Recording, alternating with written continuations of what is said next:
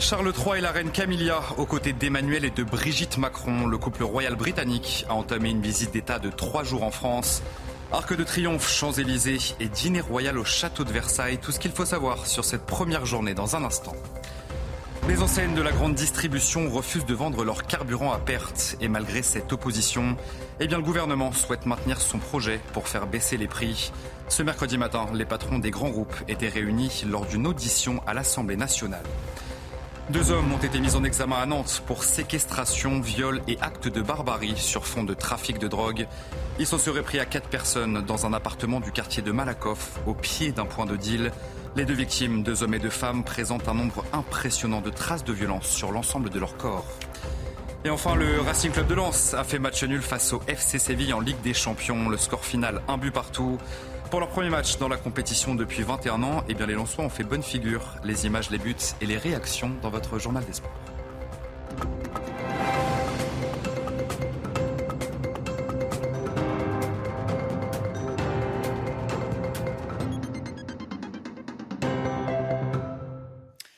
Bonsoir à tous, très heureux de vous retrouver sur CNews pour l'édition de la nuit. C'est donc une visite historique. Le roi Charles III et la reine Camilla sont arrivés à Paris ce mercredi à 14h. Emmanuel Macron et le roi d'Angleterre ont d'abord ravivé la flamme sur la tombe du soldat inconnu. Ils ont ensuite remonté l'avenue des Champs-Élysées avant un dîner d'État au château de Versailles en présence de nombreuses personnalités.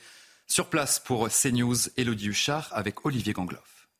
La visite du roi Charles III et de son épouse Camilla revêt évidemment une importance diplomatique. On a vu euh, les deux hommes à plusieurs reprises expliquer les liens profonds et historiques qui unissaient la France et le Royaume-Uni. Il y a eu aussi cet entretien bilatéral au palais de l'Élysée, l'occasion de parler de biodiversité, de climat ou encore évidemment de la situation internationale et notamment de la guerre en Ukraine, des sujets qui sont chers aux deux hommes. Donc cette vision diplomatique évidemment de cette visite et puis une visite aussi à enjeu mémoriel. Voit que le roi Charles III veut marcher sur les pas de sa mère, la défunte reine Elisabeth II. C'est pourquoi il a voulu notamment un dîner à Versailles pour refaire les mêmes étapes que celles qui avaient été faites par Elisabeth II. Il a notamment été question de la souveraine dans le discours à la fois d'Emmanuel Macron, mais aussi du roi Charles III. Et puis en cette journée de jeudi, le roi va se rendre au Sénat et c'est une première, c'est historique, c'est la première fois qu'un souverain va prononcer un discours dans l'hémicycle du Sénat.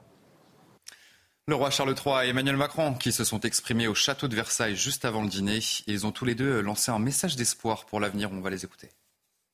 Que vous ayez choisi de rendre visite à la France en ces tout premiers mois de votre règne est un signe d'amitié et de confiance que nous mesurons à sa juste valeur et qui nous touche profondément, à la fois comme hommage à notre passé et comme gage d'avenir. Ensemble, nous nous efforçons de protéger et de restaurer notre monde naturel et de combattre ce fléau qu'est le changement climatique. En protégeant notre précieuse planète et en favorisant la sécurité, les opportunités et l'espoir, nous continuerons à grandir ensemble. Dans le reste de l'actualité, deux hommes ont été mis en examen à Nantes pour séquestration, viol et actes de barbarie sur fond de trafic de drogue. Ils s'en seraient pris à quatre personnes dans un appartement du quartier Malakoff, au pied d'un point de deal. Les victimes, deux hommes et deux femmes, présentent un nombre impressionnant de traces de violence sur l'ensemble de leur corps. Michael Chailloux avec Jean-Michel Decaze. Quartier Malakoff, rue de Madrid, le numéro 2 est connu pour être un point de deal. Derrière cette porte d'un appartement du cinquième étage, la police retrouve samedi matin quatre personnes qui viennent de subir trois jours de calvaire. Les victimes qui ont pu être entendues indiquent qu'elles ont subi des sévices extrêmement graves, tels que des brûlures imposées avec la lame d'un couteau chauffé à blanc, telles également que l'introduction d'une arme à feu à l'intérieur de la bouche en euh, jouant euh, à la roulette russe et une des femmes également indique avoir été victime de faits de viol. Ce que nous indique le locataire, c'est que, euh, en l'occurrence, depuis déjà quelques jours, il aurait été forcé à euh, servir de nourrice. Deux tortionnaires sont arrêtés dans la salle de bain de l'appartement. Trois ou quatre seraient toujours en fuite. Pour cette voisine qui veut rester anonyme, cette violence est liée à un trafic qui a basculé vers les drogues dures. Un jour, je leur ai demandé, mais vous vendez quoi ici euh? Euh, je dis c'est du shit, c'est ça. Il me dit non, non, héroïne. Je dis mais vous êtes sérieux? Enfin, vous vendez la mort, quoi. Et moi, ça va, j'ai pas eu de problème à dire ça, mais. Et qu'est-ce qu'ils vous répondent Ils me disent fumer-tu, boire-tu ce déchaînement de violence serait lié au fait qu'il manquait 8000 euros sur les 10 000 cachés dans l'appartement nourrice. Les deux tortionnaires sont incarcérés. Ils encourent la réclusion criminelle à perpétuité. Quatrième jour du procès des agresseurs présumés de Philippe Monguillot ce mercredi. Ce chauffeur de bus tabassé à mort par deux individus le 5 juillet 2020 à Bayonne. Après quatre jours de procès devant la cour d'assises de Pau, eh bien les deux accusés ont reconnu une part de leur responsabilité lors de cette agression. Sachez que le verdict est attendu ce jeudi. Noémie Schulz et Jérôme Rampenou sur place pour CNews. Pourquoi une telle violence à l'encontre de Philippe Monguillot? Les accusés ont eu bien du mal à l'expliquer. L'élément déclencheur, ont-ils répété, c'est ce coup de tête du chauffeur sur Wissem Manaï. Après, j'étais totalement affolée, j'entendais les gens crier, je ne comprenais pas, j'étais KO. Je me suis protégée, a expliqué Manaï. Les coups de poing, de pied portés à la tête de Philippe Monguillot, il s'en souvient à peine. J'étais choquée, répète-t-il beaucoup. J'ai peut-être dit que j'allais le finir, mais je voulais dire le maître KO. Les témoins ont décrit euh, cet état de rage, de colère inarrêtable. Est-ce que vous reconnaissez être responsable de la mort de Philippe Monguillot demande l'avocat général. La question est importante car dans la matinée, un psychiatre est venu dire qu'il était dénué de la moindre empathie, qu'il ne ressentait aucune culpabilité. Oui, c'est à cause de moi qu'il n'est plus là aujourd'hui. Vous êtes responsable de sa mort, vous le reconnaissez, insiste le magistrat. J'ai pas le choix, lâche dans un murmure Wissem Manaï, qui veut sans doute dire par là que s'il comprend que ces coups ont entraîné la mort de Philippe Monguillot, il n'a jamais imaginé qu'il pourrait avoir de telles conséquences. Une enquête pour euh, menace de mort à l'encontre de Nicolas Sarkozy et de son fils a été ouverte ce mercredi à Paris. Elle a été confiée à la brigade de, répression de la délinquance contre la personne, a indiqué le parquet. Cela fait suite à une plainte déposée par l'ancien président de la République. Malgré l'opposition des enseignes de la grande distribution, le gouvernement souhaite maintenir son projet pour permettre la vente de carburant à perte. Ce mercredi matin, les patrons des grands groupes étaient réunis lors d'une audition à l'Assemblée nationale. Michael Dos Santos. Après plus d'une heure d'audition à l'Assemblée nationale, Alexandre Bompard est le premier à s'opposer à la vente de carburant à perte. Le PDG du groupe Carrefour privilégie une autre stratégie pour réduire les prix à la pompe. Il ne faut d'ailleurs pas trop ouvrir cette boîte de Pandore-là au risque de fragiliser à la fois l'équilibre des filières et de fragiliser l'équité territoriale entre les consommateurs. Donc en ce qui nous concerne, nous, groupe Carrefour, nous n'avons pas vocation et nous n'avons pas nous ne vendrons pas à perte, nous continuerons à faire des opérations à prix coûtant. Très vite, les autres patrons des grandes enseignes s'alignent sur cette position. Thierry Cotillard, président des magasins Intermarché, alerte même sur une mesure qui ne serait pas sans conséquences. On comprend la démarche est louable du gouvernement, euh, mesure exceptionnelle, contexte exceptionnel, mais la réalité économique, c'est qu'en fait, on aura, on va pas l'utiliser cette, cette possibilité-là, parce qu'à un moment, si on fait ça, on va augmenter le prix des pâtes, donc on n'est pas complètement cinglé. Malgré cette fronde, le gouvernement maintient son idée. Quelques minutes plus tard, à l'issue du Conseil des ministres, Olivier Véran a remis la pression sur les grands distributeurs. Nous considérons que chacun doit et peut faire un effort. Et nous nous donnons les moyens de permettre à chacun de faire un effort dans ses capacités d'action. Si le projet de loi est adopté, la vente de carburant à perte serait mise en place à partir de décembre pour une durée de six mois. Dans l'actualité euh, également, l'inquiétude des habitants de Menton face à l'afflux de migrants sur l'île italienne de Lampedusa. Ils sont partagés entre appréhension et compassion et sur place, eh bien, les autorités s'organisent. Un hôtel a d'ailleurs reçu un avis de réquisition potentiel pour accueillir justement des mineurs non accompagnés. Franck Trivio avec Yael Benamou. À quelques kilomètres de Menton, la frontière avec l'Italie.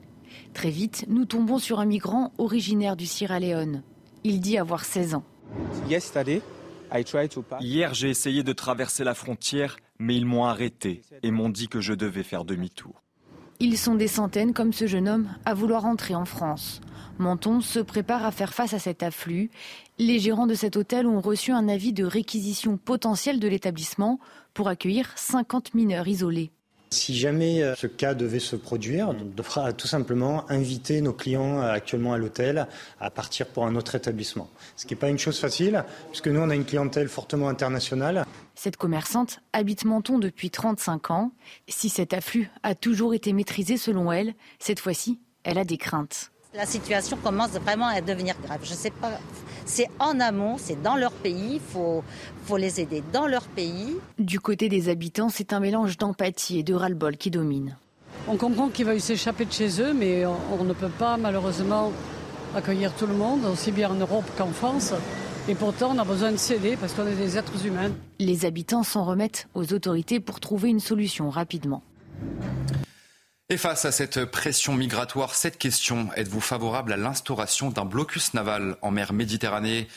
Eh bien, vous le voyez à l'antenne, la réponse est oui pour 69% des Français, 30% ont répondu non. C'est le résultat de notre dernier sondage CSA pour CNews. Après le roi Charles III et la reine Camilla, autre visite historique cette semaine en France. Le pape François sera à Marseille vendredi et samedi prochain.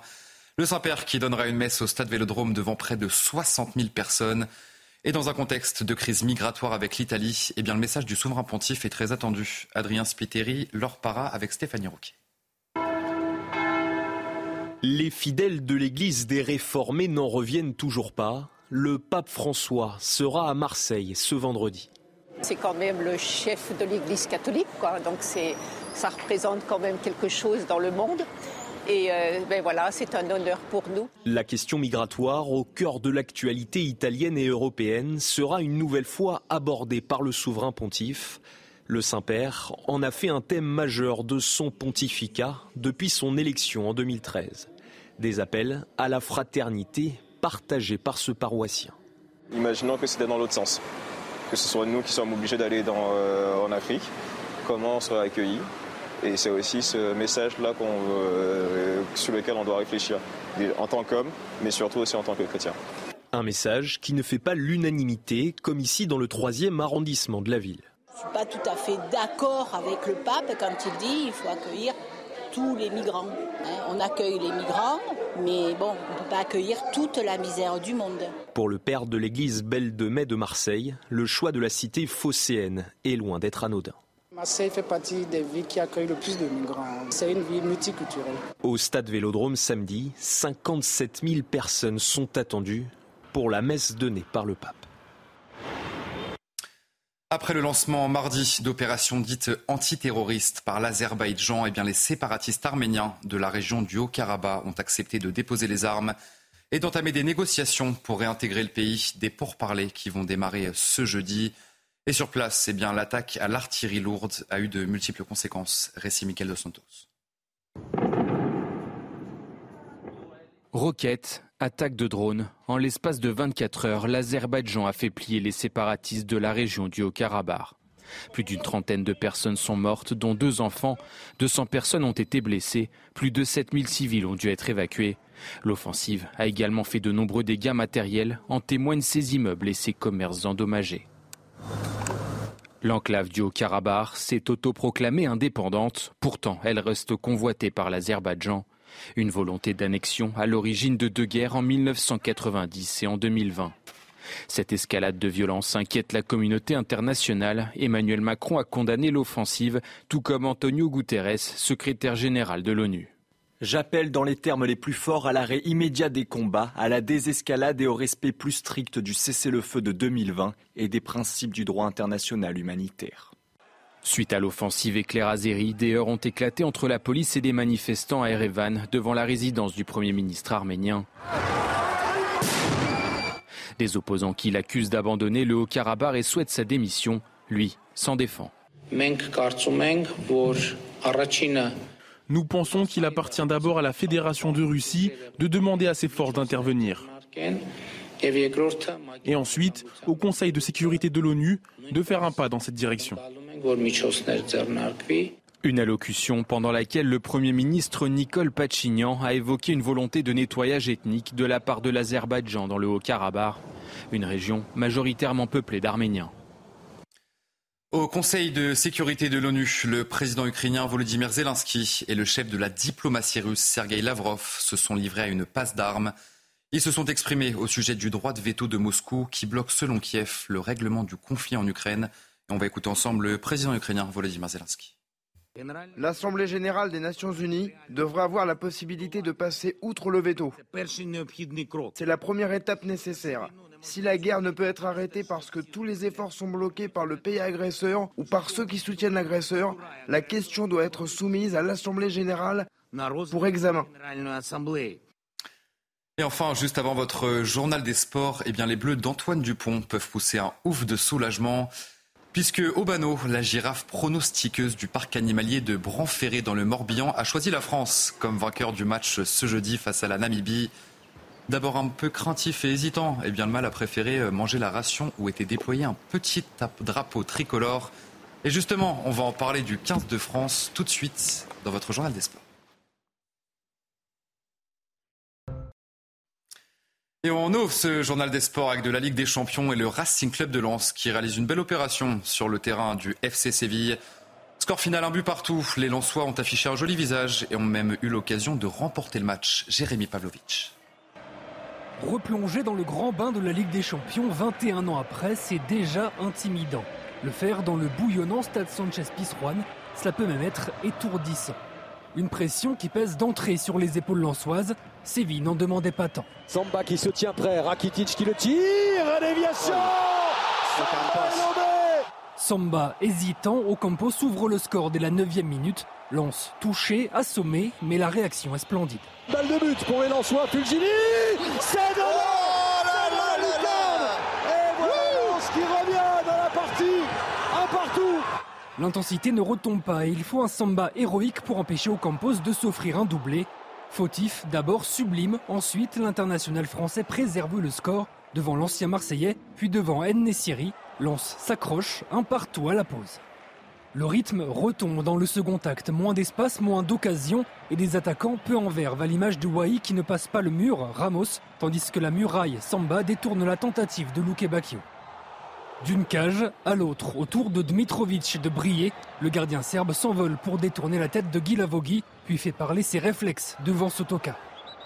Une dernière tête de Medina non cadrée, ultime frisson, et les 100 et or quitte Sanchez Pizjuan avec le point d'un nul encourageant et une belle bouffée d'air.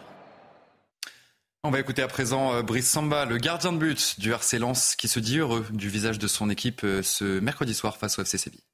Rebondir après, après ce but encaissé dans ce stade, dans ce contexte, avec tout ce bruit, c'était super. Donc euh, non, non, on a montré vraiment beaucoup de caractère, beaucoup de... Voilà, on avait la détermination, on a refusé la défaite aujourd'hui. Et je pense que voilà, ça, comme j'ai dit, on va, on va continuer à se battre. Et je sais que bientôt, ça tournera dans le bon sens pour nous. Allez, on va regarder ensemble euh, la suite des résultats de cette première journée de Ligue des Champions dans le groupe du Racing Club de Lens. Arsenal inflige une lourde défaite au PSV Eindhoven 4-0. Le choc de cette soirée entre le Bayern Munich et Manchester United a été remporté par les Bavarois, une victoire 4 buts à 3. Et dans le groupe C, eh bien, le Real Madrid est venu à bout de l'Union Berlin, un but à 0.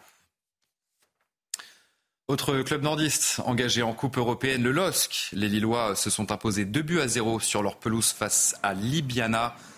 Pour leur premier match de Ligue Europa Conférence, Ligue Europa Conférence, pardon, Jonathan David a ouvert la marque sur penalty juste avant la mi-temps.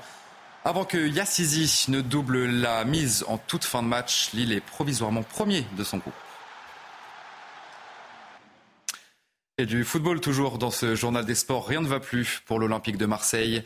Le club marseillais a annoncé ce mercredi la démission de son entraîneur Marcelino. Les Phocéens, qui se déplacent ce jeudi sur la pelouse de l'Ajax Amsterdam, préparent ce match d'Europa League de la pierre des manières. Un sujet de Marwan Saïr, à qui l'on souhaite cette nuit un joyeux anniversaire.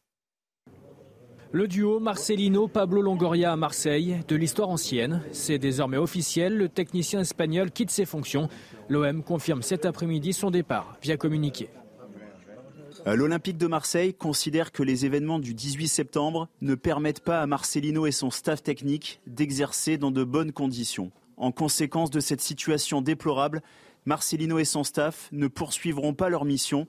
L'ensemble du club est extrêmement déçu. À l'origine de cette décision, une réunion houleuse lundi entre dirigeants olympiens et supporters.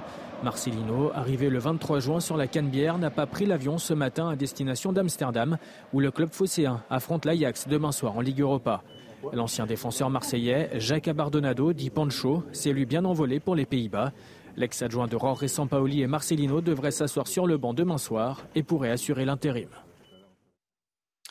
Et puis on reste à Marseille, mais cette fois-ci pour parler de rugby et du 15 de France. Les Bleus accueillent la Namibie ce jeudi au stade Vélodrome. Pour leur troisième match de la Coupe du Monde, l'objectif est clair pour les Bleus, obtenir le point du bonus offensif. Et pour ce faire, eh bien Fabien, Galtier a décidé d'aligner ses cadres, parmi eux Charles Olivon.